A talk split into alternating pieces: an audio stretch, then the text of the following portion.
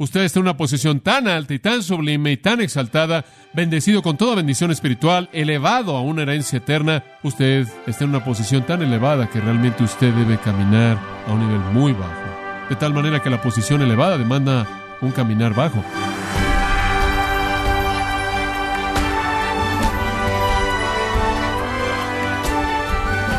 Le saluda su anfitrión Miguel Contreras dando la bienvenida a esta edición de Gracia a vosotros con el pastor John MacArthur. Muchas empresas de seguridad usan el sistema biométrico del reconocimiento de la marcha, reconociendo la combinación coordinada de los movimientos de la persona, identificándolas en base a la forma en que caminan. Y hablando del caminar en el Señor, ¿Podrían otros identificar que usted es cristiano por la forma en la que camina, por cómo vive su vida? O John MacArthur nos enseña los principios bíblicos del andar humilde, parte de la práctica serie Caminando al paso del andar cristiano, en gracia a vosotros. Conocer la verdad de Dios, conocer la palabra de Dios en su sentido más profundo, tenerla morando ricamente en usted, conocerla experimentalmente se convierte en la defensa que lo capacita para decirle no al pecado y sí a la justicia. Debemos conocer, pero hay algo más que decirles. Hay un elemento de peligro en conocer, es correcto. Aunque debemos conocer para defendernos en contra del pecado y cumplir la voluntad de Dios, hay un peligro en conocer, porque una vez que conocemos, somos responsables por lo que conocemos. Segundo de Pedro, capítulo 2, y versículo 21. Hablando aquí de un apóstata, quien tuvo el conocimiento del Señor y Salvador Jesucristo, pero regresó a su vida anterior, realmente nunca se había comprometido con Cristo, estaba en su cabeza, no en su corazón, comentando acerca de eso en el versículo 21, escucha esto, y aquí hay un principio divino, porque habría sido mejor para ellos no haber conocido el camino de justicia, que después de haberlo conocido, se volvieran del mandamiento santo presentado a ellos. ¿Escuchó eso? Él dice, es mejor que usted nunca conozca, que usted conozca y usted se desvíe de ello. Esta es una afirmación poderosa con ramificaciones interminables. Alguien podrá decir, bueno, llamen a los misioneros a casa, llámenlos de regreso a casa. Es mejor que esas personas nunca conozcan que conozcan y rechacen. Sí, sí, eso es verdad. Pero por otro lado, el Señor Jesús mismo dijo, id por todo el mundo y predicad el Evangelio a toda criatura, porque es mejor aún que conocer y no responder, es conocer para que usted pueda responder. Muy bien, escuche, es mejor no conocerla que conocerla y no hacerla, pero lo mejor de todo es conocerla y hacerla. Ese es el punto. Y entonces les decimos, busquen conocer y busquen hacer. Así es como usted cumple el plan de Dios en su vida. Y por cierto, las otras alternativas son miseria. No conocerla y por lo tanto no hacerla es nunca conocer la bendición de Dios. Conocerla y no hacerla es conocer la disciplina de Dios, pero conocerla y hacerla es conocer constantemente su bendición. Y entonces les decimos, aprenda la verdad y obedezca la verdad. Eso es lo que Pablo está diciendo. Ustedes la conocen, Está aquí para ustedes en los primeros tres capítulos. Ahora aplíquenla y usted va a ser responsable, pero al mismo tiempo usted va a poder vivir una vida satisfecha para la gloria de Dios. Entonces Pablo nos invita a andar, no, nos ruega andar como es digno, porque este es el estándar y el único estándar. Colosenses capítulo 3, escuche. Si pues haber resucitado con Cristo, buscad las cosas de arriba. Si usted está viviendo en los lugares celestiales, ponga su mente en las cosas de arriba, no en las cosas de la tierra. Si usted ha sido exaltado para estar ahí arriba con Dios, entonces haga morir las cosas terrenales. Dice usted, bueno, John, Pablo nos está rogando que andemos como es digno, es posible. Digo, primera de Juan 2 dice que si creemos en Cristo debemos andar como él anduvo. ¿Podemos hacerlo? ¿Cómo podemos hacerlo? Mi posición es exaltada en los lugares celestiales, mi posición está en Cristo, es tan elevada y tan sublime, es tan maravillosa, es tan incomprensible. ¿Cómo puedo llegar a vivir de esa manera? Bueno, en primer lugar, usted tiene que conocer el principio y después responder. Dice usted, bueno, si soy cristiano y estoy tan elevado y soy tan exaltado y soy tan sublime, hombre, más vale que vive de una manera exaltada, sublime. Observa el versículo 2. Con toda humildad y mansedumbre, soportándoos con paciencia los unos a los otros en amor, solícitos en guardar la unidad del Espíritu en el vínculo de la paz. ¿Lo ve ahí? Usted está en una posición tan alta y tan sublime y tan exaltada, bendecido con toda bendición espiritual, elevado a una herencia eterna, poseedores de Cristo, poseedores del Espíritu Santo, poseedores de la plenitud de Dios mismo, aquellos que son dueños de las riquezas inescrutables de Cristo, usted está en una posición tan elevada que realmente usted debe caminar a un nivel muy bajo, muy bajo. Eso es lo que le está diciendo. De tal manera que la posición elevada demanda un caminar bajo. Ahora veamos el texto, simplemente el versículo 1. El llamado al andar digno. Después veremos las características del andar digno y finalmente las causas del andar digno. El llamado al andar digno en el versículo 1. Él dice, quiero que anden, les ruego que anden. La palabra andar, tengo que hablar de ella por tan solo un momento. Andar significa conducta diaria. Es una palabra del Nuevo Testamento muy, muy importante. Por cierto, el tema entero de los últimos tres capítulos de Efesios es andar, andar, andar, andar. Ese es el tema entero. Los primeros 16 versículos, él dice, anden en unidad. Al final del capítulo 4 vemos un andar único. Anden de una manera diferente de la que andan los gentiles. Capítulo 5 es un andar de amor. Capítulo 5 es un andar en la luz. Capítulo 5 de nuevo es un andar sabio. Capítulos 5 y 6, un andar en el Espíritu y finalmente un andar en la batalla. Y la idea es un estilo de vida. La palabra andar, traduciríamos en la actualidad, es conducta diaria, estilo de vida. Que su estilo de vida sea digno de la vocación con la que fueron llamados. Esa es la idea de lo que él está diciendo. Ahora escuche. Usted dice, ¿puedo hacerlo? Sí, sí, pero solo en base a esto. Capítulo 3, versículos 14 al 20. Conforme usted se encomienda al Espíritu Santo para ser fortalecido por su poder en el hombre interior, conforme Cristo ve su vida y es purificada y limpiada y Él se establece y está en casa y su amor penetra su vida y como resultado usted está lleno de toda la plenitud de Dios capacitado para ser mucho más abundante de lo que puede pedir o entender según el poder que opera en usted. Conforme todo eso se lleva a cabo, usted está viviendo en los recursos que lo capacitan a usted a andar, el andar digno. Usted nunca lo hará simplemente al conocer la teología y después tratar de producirlo. Usted debe comprometerse con el poder y eso es el 3.20, el poder. Y cuando usted ve el flujo de poder, como se indica en el capítulo 3, versículo 20, en respuesta a que usted cede al Espíritu Santo del versículo 18, cuando usted comienza a ver eso suceder, entonces el poder está ahí para andar el andar digno. Ahora veamos cómo es que Pablo habla de esto. En primer lugar, él dice, yo pues preso en el Señor. Ahora, Pablo dice usted, acabas de decir eso en un capítulo anterior. ¿Por qué sigues hablando de este asunto de prisionero? Cuando lo dijo atrás, en el 3.1, por esta causa yo, Pablo, prisionero de Jesucristo. Algo me parece interesante. Conforme pensé en esto, comencé a estudiar y él siempre se llama a sí mismo prisionero de Cristo, prisionero de Cristo, prisionero del Señor, prisionero de Jesucristo. Y pensé, ¿no es eso maravilloso que realmente era un prisionero de Roma en términos técnicos? Pero él nunca se vio así. Y aquí hay una gran verdad que usted debe recordar. El apóstol Pablo tuvo la capacidad de ver todo únicamente y a la luz de cómo afectaba a Cristo. Muy bien, en otras palabras, solo hay una manera de vivir. Y esta es una gran verdad. Solo hay una manera de vivir y eso es interpretar todo en referencia a lo divino. ¿Entiende usted eso? Él nunca vio las cosas en una interpretación mundana.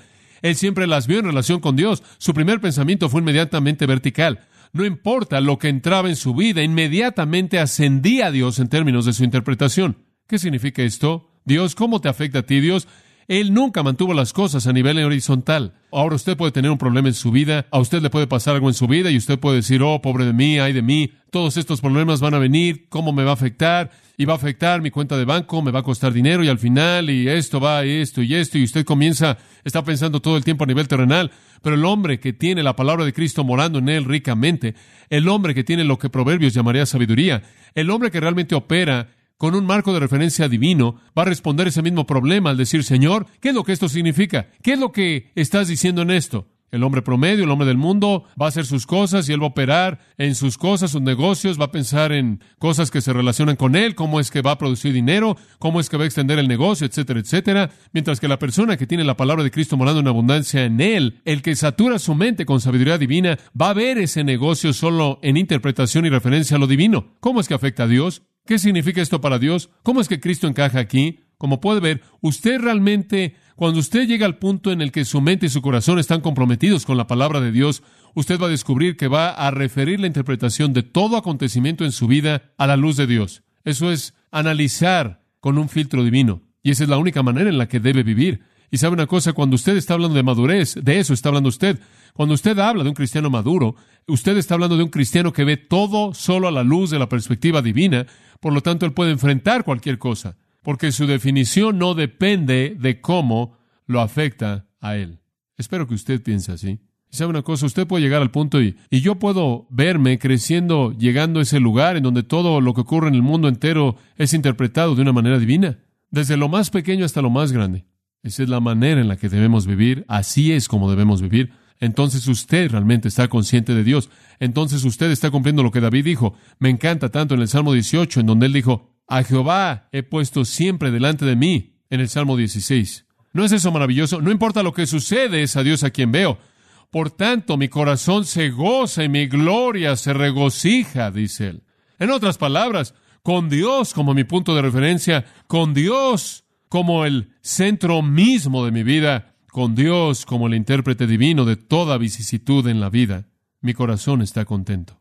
Entonces Pablo se ve a sí mismo en referencia al Señor. Pero además él dice, yo soy prisionero del Señor y les ruego que anden como es digno. Ahora, ¿por qué coloca eso aquí, este asunto de ser prisionero? ¿Por qué tiene que volverlo a mencionar? Bueno, aquí está la razón, creo. Lo que él realmente está apuntando es esto. Él está diciendo a la gente ahora, quiero que anden como es digno, y al incluir ahí esa frase, soy prisionero del Señor, Él está diciendo, y eso no es fácil para mí decirlo en mis circunstancias, pero de todas maneras lo estoy diciendo. ¿Entiende el punto? El punto es este. Ande como es digno sin importar lo que cueste. Él dice, soy un prisionero. Esa es la peor circunstancia en la que usted puede estar humanamente hablando. Pero quiero decirles, a pesar de lo que me ha pasado, anden como es digno del que los llamó. Que su vida esté al nivel de la virtud de Él. ¿Conoce usted esta palabra digno? ¿Sabe usted que esa palabra digno tiene una raíz en el griego que tiene que ver con ecualizar la balanza? Y como cristiano, su patrón de vida debe estar contextualizado con su identidad. ¿Entiende usted eso?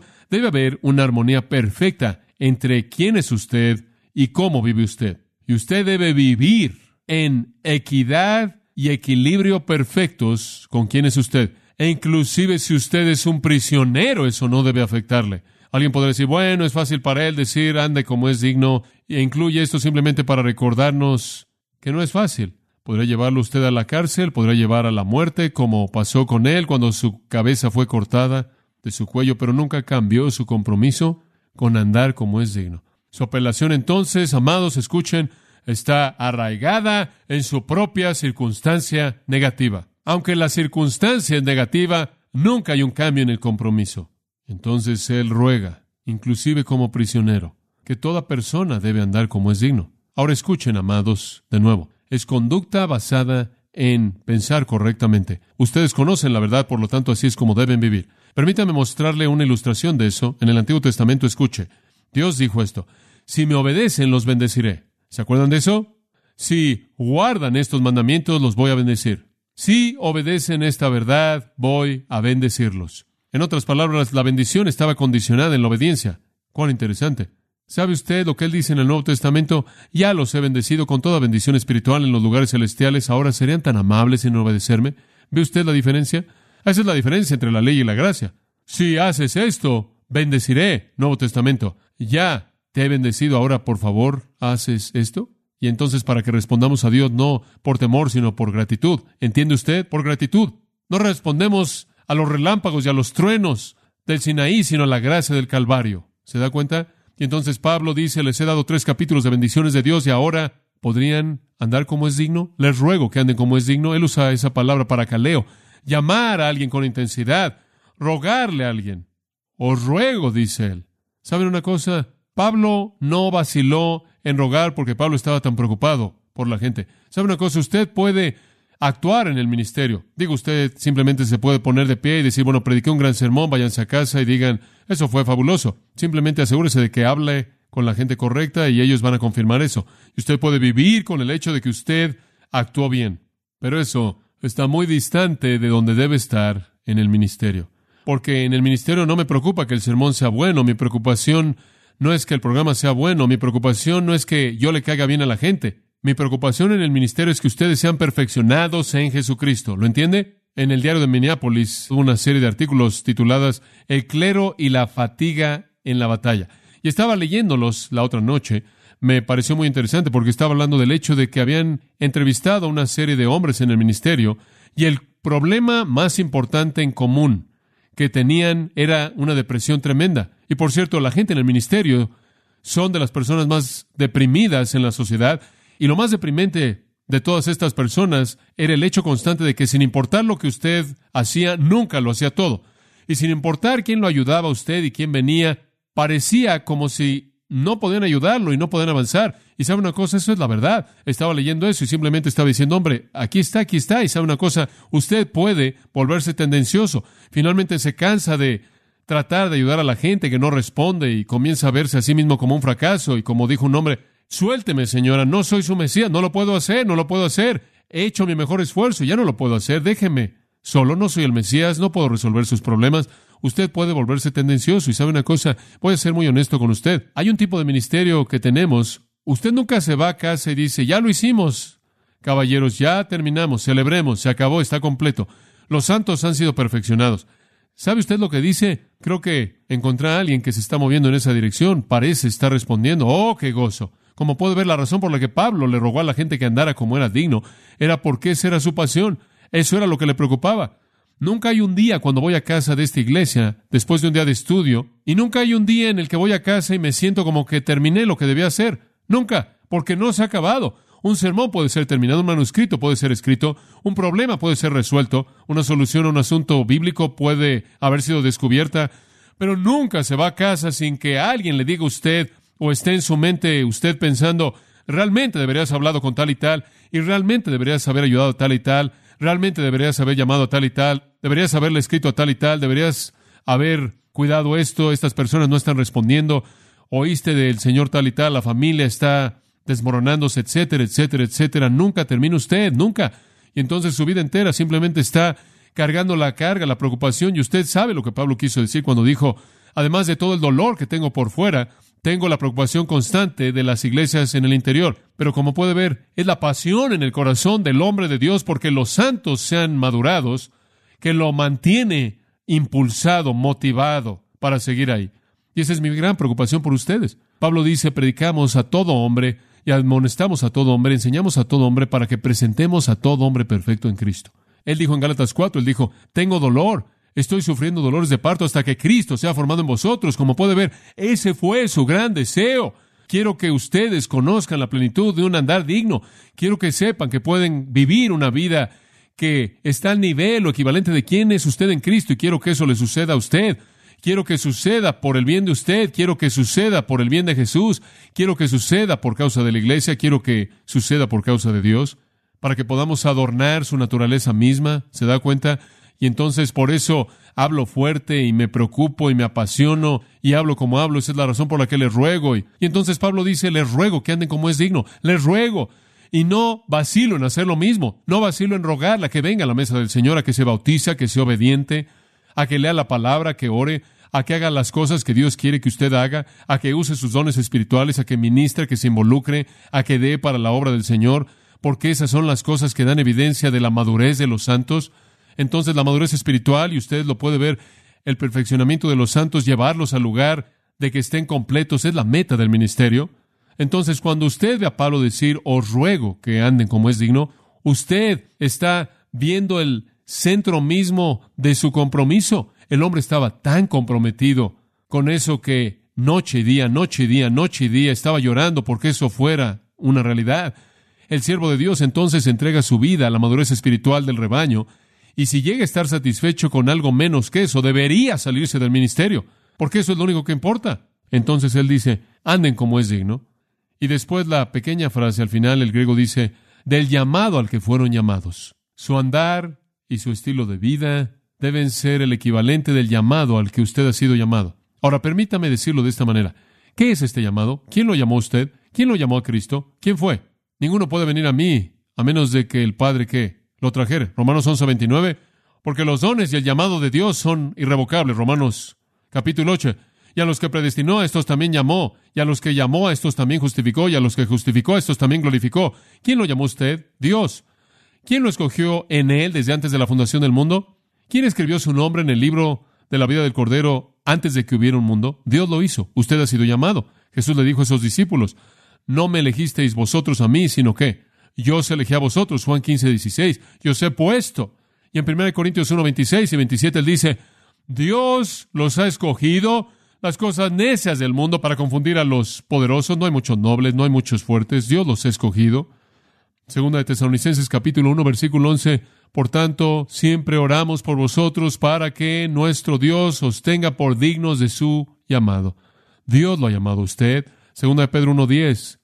Hagan de su llamado y elección seguros. El llamado y la elección van de la mano y Dios es el que escoge y llama. Escuchen, amados.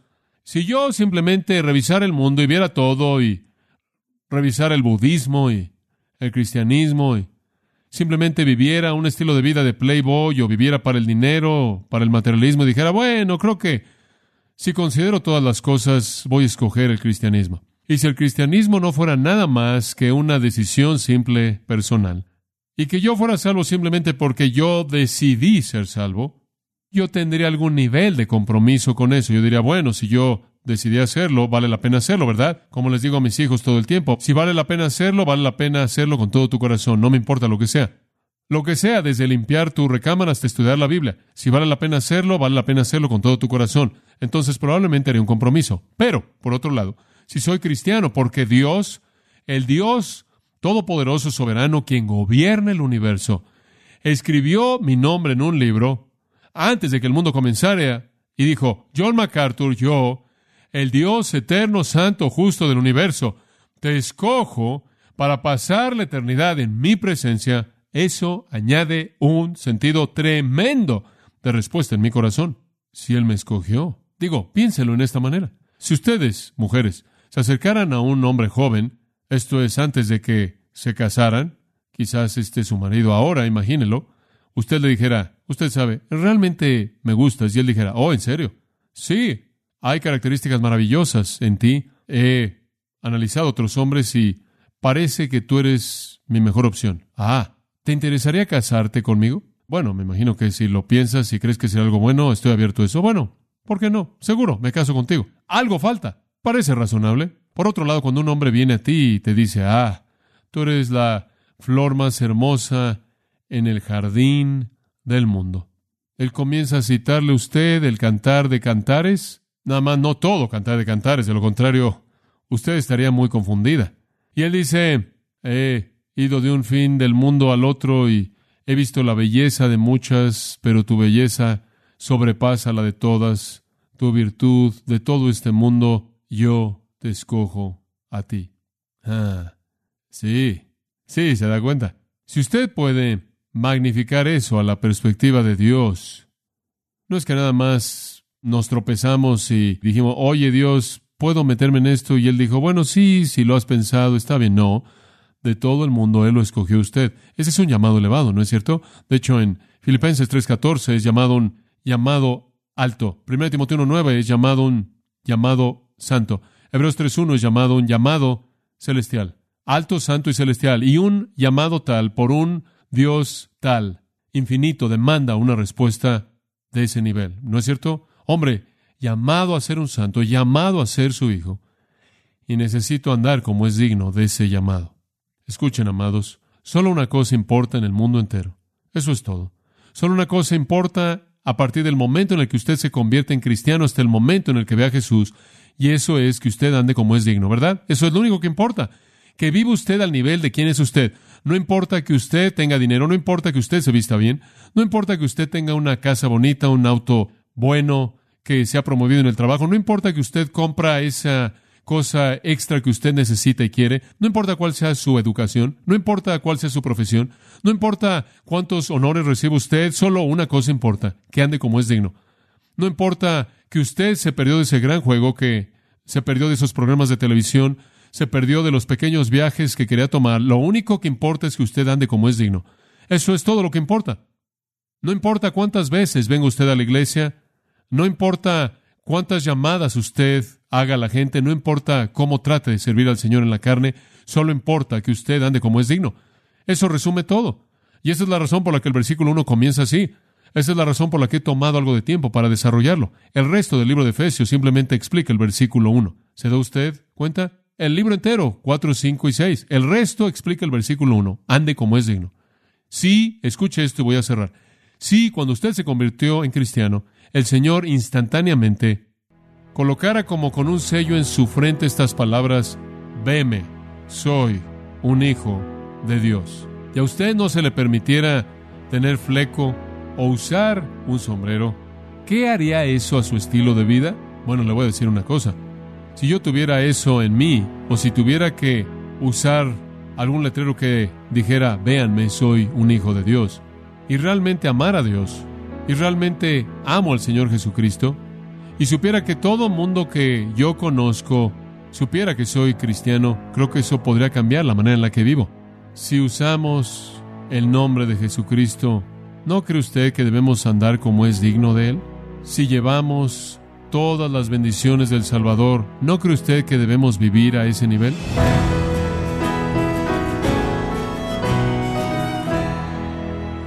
John MacArthur nos ha enseñado principios bíblicos teológicamente profundos y prácticos para que podamos aplicarlos a nuestra vida diaria y así caminar para la gloria de Dios.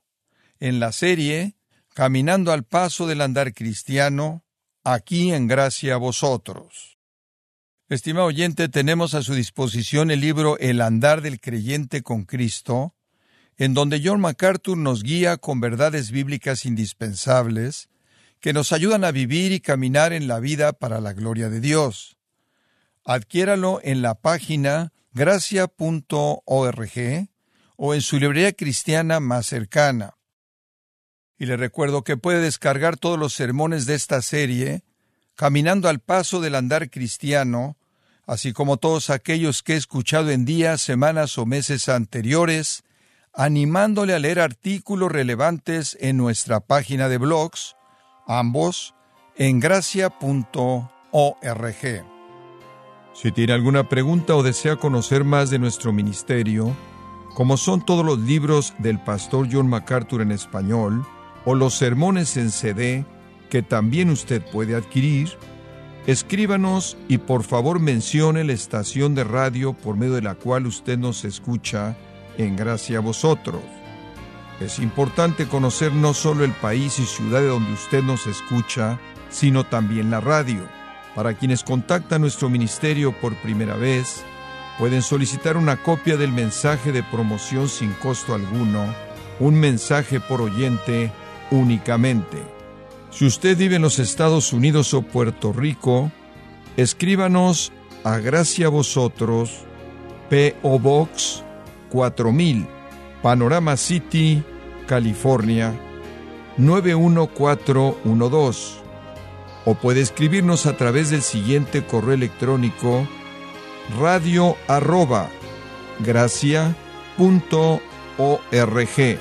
Bueno, en nombre del pastor John MacArthur, de nuestro redactor Rubén Rocha y del personal de este organismo, le damos las gracias por su tiempo y sintonía invitándole a que nos acompañe en la próxima edición y juntos continuar desatando la verdad de Dios un versículo a la vez, aquí en Gracia a vosotros.